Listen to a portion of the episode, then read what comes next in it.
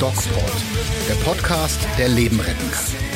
Mit Pablo Hagemeier und Falk Stierkart. Präsentiert vom Medic Center Nürnberg. Hallo Freunde, hier ist der DocPod. Herzlich willkommen. Und zwar sind wir diese Woche wieder dabei mit dem Doc Pablo. Und mit dem unverwechselbaren Doc Falk. Ja, das bin ich. Ähm, Pablo, wir müssen reden. Und zwar über was Wichtiges. Oh, bitte sehr. Ich hatte heute ärztlichen Bereitschaftsdienst, wie ich das ja. Schon wieder? Ja, wie ich das sehr oft mache. Und ähm, bin so gegen ja, frühs war das, habe ich angefangen, Kaffee geholt und dann habe ich gesagt, okay, ich habe Hunger. Ich gehe jetzt mal zum Bäcker. Dann bin ich zum Bäcker gegangen und habe mich da brav in die Schlange gestellt mit äh, Mundschutz und anderthalb Meter Abstand und allem, wie das dazugehört. Und bin dann in die Verkaufshalle getreten und wurde von einem kleinen, untersetzten, ich glaube, das war ein Lehrling, äh, angepflaumt, fast hysterisch. Bleiben Sie draußen, bleiben Sie draußen, es dürfen nur okay. zwei Mann im Verkaufsraum sein. In dem Moment, wo der zweite, also dritte Mann äh, den Bäcker schon verließ, jetzt ja. dürfen Sie. ich konnte gar nicht mehr rausgehen so schnell. Ähm, man fährt auf der Autobahn und die Leute sind unglaublich aggressiv man äh, unterhält sich, man, man geht in den Biergarten und wird angepflaumt, setzen Sie einen Mundschutz auf. Ähm, mhm. Was ja äh, grundsätzlich richtig ist, aber auch diese Situation hatte ich gestern war mit einem Freund im Biergarten, der hat das nicht so ganz durchblickt, dass er schon beim Eingehen oder beim Reingehen in den Biergarten einen Mundschutz braucht und er ist angekeift worden und mein Freund hat sofort bösartig zurückgekeift. Ich habe gedacht, es kommt zu einer Prügelei. Wer er denn wäre und ob er der Chef vom Biergarten wäre und er hätte ihm überhaupt nichts zu sagen. Woher, Pablo, kommt das, was ich äh, anlehnend an die neue Normalität, die neue Aggressivität nenne. Woher kommt das? Wir waren vor ähm, Monaten, äh, im März und im April, waren wir endlich wieder ein Land vereint unter einer Kanzlerin, die eine tolle mhm. Rede gehalten hat. Wir waren, ähm, wir sind respektvoll miteinander umgegangen. Wir hatten Empathie füreinander. Wir haben gesagt, jedes Leben zählt. Wir haben mhm. die Alten und Schwachen beschützt. Es war, man hatte fast das Gefühl, äh, Deutschland ist ein Land mit Menschen. Mhm. Das ist alles weg. Warum? Ist es so, ja? Alles weg, ja? Ja, klar. Also ähm, Aggressivität und Gereiztheit, ne, das ist so ein bisschen, das ist jetzt gerade das neue Virus. Ja, das die, die neue Aggressivität. Die Menschen sind unglaublich aggressiv. Es kommt einem fast so ein bisschen vor, wie das in der DDR gewesen sein muss. Die äh, mhm. äh, zinken sich gegenseitig an, ähm, ja. fragen einen, ob man aus zwei Haushalten kommt, wenn man äh, irgendwie zusammen spazieren geht. Ja, ja. Ähm, zum Teil wirklich, wirklich auch hochaggressiv äh, in der Schlange wenn man ansteht. Also ich halte ja immer wirklich sehr viel Abstand, ähm, beobachte das aber auch oft, ähm, mhm. wie, wie sich da wirklich Wildfremde nahezu an die Kehle gehen und ähm, sämtlichen Respekt voreinander wahrscheinlich aus Angst oder Panik vor dem Virus verloren haben. Und ich ja. äh, erhoffte mir zu, äh, ich erhoffte ja. mir, dass du mir erklären kannst, wo das herkommt als Psychiater. Naja, es ist so ein bisschen, äh, hat die Freiheitsgrade haben sich ja verändert, ja. Ähm, und es gibt Regeln, es gibt neue Regeln. Und immer wenn man Menschen Regeln gibt, das wissen wir beispielsweise aus dem Stanford Prison Experiment von Philip Zimbardo, ähm, ist in den 70er Jahren, wenn wir Menschen Regeln geben und Macht geben, auch wenn es nur ein bisschen Macht ist, ähm, dann, dann benutzen die Menschen das und ändern das auch. Und es kommen dann auch Sadismen und kleine Selbstermächtigungen zutage, ähm, die, die diese Anspannung unter diesen Macht äh, oder unter diesem neuen Regelwerk diese Anspannung ableiten, weil es ist Stress. Also wir leben immer noch in einer Stresssituation. Hast du das äh, Gefühl, das ist so? Ja, also die, die neuen Regeln bedeuten ja Stress. Also wir können uns emotional nicht so verhalten, wie wir es gewohnt sind. Das heißt, der Abstand und die Maske und diese immer noch anhaltenden Beschränkungen für viele auch existenziell äh, bedeuten Stress. So. Und der Körper und die Psyche, also das der Organismus als Gesamtreaktion äh, darauf, reagiert da nicht mit Wohlwollen darauf. Das ist Stress. So. Natürlich können wir verstandesgemäß sagen, wir sind jetzt solidarisch und freundlich zueinander und helfen uns und das hält auch eine Weile. Aber es wird natürlich davon erodiert, dass wir Angst haben und dass wir Unsicherheit haben. Und das führt über so ein paar Umwege in aggressives Verhalten. Wie konnte das denn so schnell umschlagen? Also wir haben ja schon oft über die Corona-Hygienedemos gesprochen, die es jetzt Gott sei Dank mhm. nicht mehr gibt, wo ein paar Irre mhm. versucht haben, ihre äh, peinlichen Ansichten zum Thema Impfen und Bill Gates irgendwie in die Öffentlichkeit zu tragen. Das mhm. hat jetzt nur aber irgendwie stark nachgelassen, weil die Leute gemerkt haben, dass das einfach nichts anderes als Irre sind. Ähm, mhm. und insofern würde ich diese Aggressivität da mal ausklammern. Ähm, das ja. war von, waren von Anfang an keine, ähm, keine äh, ähm, äh, besonders altruistischen Mitglieder dieser Gesellschaft, sondern es waren halt ja. einfach Mega-Egoisten.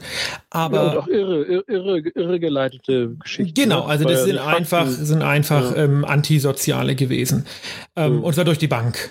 Aber die Frage, die sich mir doch stellt, ähm, wie konnte aus so einem großen und breiten gesellschaftlichen Konsens, äh, der durch unser Land gegangen ist, mit ähm, dem Beginn dieser Krise, was ja sehr mhm. unterschiedlich, also das macht ja einen großen Unterschied zu 2015, die Flüchtlingskrise. Da war das von Anfang an so, dass die Maßnahmen, ähm, die da getroffen wurden, streng polarisiert haben.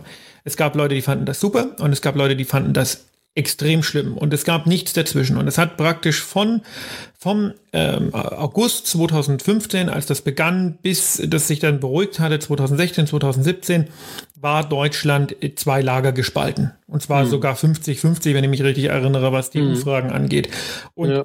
da hatte man auch eine Grundaggressivität gespürt, ähm, äh, eben aufgrund dieser Spaltung. Und das war auch nicht gut, aber ähm, es war irgendwie klar, es war nachvollziehbar. Die einen finden es gut, die anderen nicht. Man wird sich gegenseitig nicht bekehren können, man kann sich nicht leiden, geht sich auf, aus dem Weg und man versucht es nicht zu besprechen. Aber hier war ja, hier begann das Ganze ja mit einer unglaublichen gesellschaftlichen, äh, mit einem unglaublichen gesellschaftlichen Konsens, wo ich, ich, äh, ich glaube mich zu erinnern, 91 oder sogar 95 Prozent waren Ende März in einer ähm, Umfrage zufrieden mit der Arbeit der Regierung. Alter, über 90 Prozent, das gab es nur in der DDR sonst. Das war mhm. ein unendlicher gesellschaftlicher Konsens. Und der hat binnen wirklich kurzer Zeit in eine, in, in eine Grundaggressivität und ein, eine Grundfeindschaft gegeneinander umgeschlagen. Das ist zumindest meine Wahrnehmung. Vielleicht hast du ja, ja eine andere. Ich glaube, du, ja, also ich glaube nicht, dass sie so allgemein ist, diese Aggressivität gegeneinander. Das würde ich jetzt nicht sagen. Ich würde sagen, dass eine spürbare hm, ja, Minderheit ist es tatsächlich immer noch, also eine spürbare Anteil in der Gesellschaft, ähm, etwas aggressiver, etwas gereizter miteinander umgeht, eben aus den genannten Gründen. Also die Veränderung, ja, die Veränderung der eigenen Freiheitsgrade, die Stress machen, die Angst, die wir haben aufgrund der veränderten Bedingungen, ähm, die wir natürlich auch übertragen auf Menschen, die sich so ein bisschen neben diesen Regeln verhalten, ob bewusst oder unbewusst, aus Versehen oder extra, äh, löst quasi in denjenigen aus, die diese Ängste haben und die gereizt sind, löst eben diese Handlung aus, diesen Handlungsimpuls aus, den anderen zu maßregeln, ja. Und, und aggressiv das auch zu tun, den anzuschimpfen. Aber warum? Sagen, bleiben Sie draußen. Angst, dass der andere mir persönlich Schaden zufügt? Was ist so die, was ist so die okay, Aggressivität und Angst, aber was ist so die Grundemotion dem anderen gegenüber? Ich habe Angst vor einem ja, Virus, ich bin aggressiv ja. wegen neuer Regeln, vielleicht ist es so eine diffuse Form der Aggressivität, ja, genau. einfach, aber was sehe ich in meinem Gegenüber? Ich sah bis März, April, Anfang Mai ein schützenswertes Objekt. Jetzt auch der, um, um, das, um, um die Frage noch mal ein bisschen in den Kontext zu packen, äh, auch der Umgang, den, den ich jetzt zum Beispiel als Arzt erfahre, ähm, wenn ich in Altenheime komme, ähm, mhm. der hat sich auch geändert. Man wird jetzt zum Teil aufgefordert, sich irgendwo einzutragen, was äh, juristisch überhaupt nicht haltbar ist, ne? weil jedes Heim neue und eigene Gesetze macht, jeder interpretiert die so, Corona-Auflagen anders, jeder glaubt, er hat Recht. Also das was sehe Punkt. ich in meinem Gegenüber?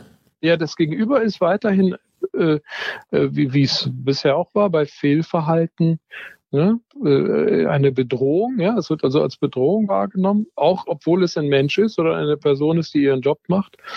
Ähm, und das ist das eine, ja? also diese Angst und diese Verunsicherung wird quasi verstärkt durch die Gegenwart des anderen. Das ist, das ist schon ein interessantes Phänomen. Also der andere Und jetzt ist aber auch das Zweite, ist diese, wie gesagt, die, die Regeln, die es gibt, die neuen Regeln, die es gibt, denen ich mich, mit denen ich mich ermächtigt fühle und in der Lage fühle, ähm, äh, meine Autorität durchzusetzen. Also das ist ja etwas, was, was sozusagen der, der, der Untertan ne, wird jetzt plötzlich mächtig. Also der kleine Bürger hat jetzt plötzlich die Macht zu entscheiden, äh, nur drei Leute in, in den, Einkauf, in den Kauf, Verkaufsraum. Ja? Und wenn du aus Versehen, weil du verträumt bist oder weil du vielleicht vorausschaust, äh, schon mal reingehst, ja, dann übertrittst du quasi aus der Sicht dieses äh, Untertans, der sich mächtig fühlt, übertrittst du da eine rote Linie. Das heißt, es kann durchaus, ist, durchaus, äh, ist durchaus ähm, passend, dass das offensichtlich ein Lehrling war.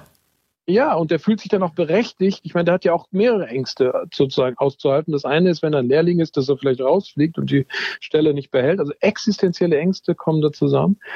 Und auf der anderen Seite die Erlaubnis, ja, die Erlaubnis, äh, quasi zum Security äh, aufgestiegen zu sein und Macht ausüben zu dürfen und den anderen maßregeln zu dürfen. Das ist eine, im Grunde genommen eine Erlaubnis, die jetzt viele auch spüren, sie zu haben, äh, auch moralisch gesehen ist das total schwierig, ja, weil, weil wer gibt äh, sozusagen jedem jetzt die moralische Erlaubnis, andere Maß zu regeln. Das muss eigentlich macht das ja die Polizei oder ein Richter. Aber die Freiheitsgrade haben sich so geändert, ne, dass dann einige sich dazu selbst ermächtigen und, und moralisch dann werden. Und das ist schwierig, ja. Also nur eine Anekdote aus, aus dem Nachbarten Österreich. Dort, dort haben ja Polizisten teilweise sehr hart durchgegriffen äh, bei, bei ahnungslosen Bürgern, sage ich mal, oder bei Bürgern, die eigene Nöte hatten, sich, äh, keine Ahnung, mit Freunden auf eine Pizza zu treffen in Zeiten von Corona und wurden dann wüst angezeigt und mussten horrende Strafen zahlen. Äh, und es wurde überhaupt nicht die Perspektive dieser vier äh, jungen Männer betrachtet, die, die vielleicht auch in einer gewissen Not emotional waren und also so ermächtigen sich quasi. Ja gut, die, okay. Die, die quasi die, die moralische Seite wird ganz stark plötzlich. Ne? Kann es denn, äh, kann es denn sein, dass es vielleicht, dass diese neuen Regeln unter Umständen vielleicht auch zu weich sind, dass wir, ähm, dass jeder sein eigenes Hygienekonzept machen darf, dass wir als Bürger, die ja auch jetzt nicht völlig blöd sind, äh, merken, einige Hygienekonzepte sind dämlich, wie zum Beispiel das Desinfizieren eines Balls in der Bundesliga. Ähm, ja, genau. Ähm, so, und dass das wir sagen, okay, wir sehen es nicht ein, ähm, genau. äh, Regeln zu befolgen, die bescheuert sind, weil vielleicht, das ist nur eine, eine, eine, äh, ja, eine Annahme, weil vielleicht die Bundesregierung ähm, oder weil vielleicht wer auch immer für die Regeln zuständig ist, Landesregierung, diese Regeln nicht klar genug formuliert und ähm, uns Bürgern vielleicht zu viel Spielraum gibt. Kann das sein?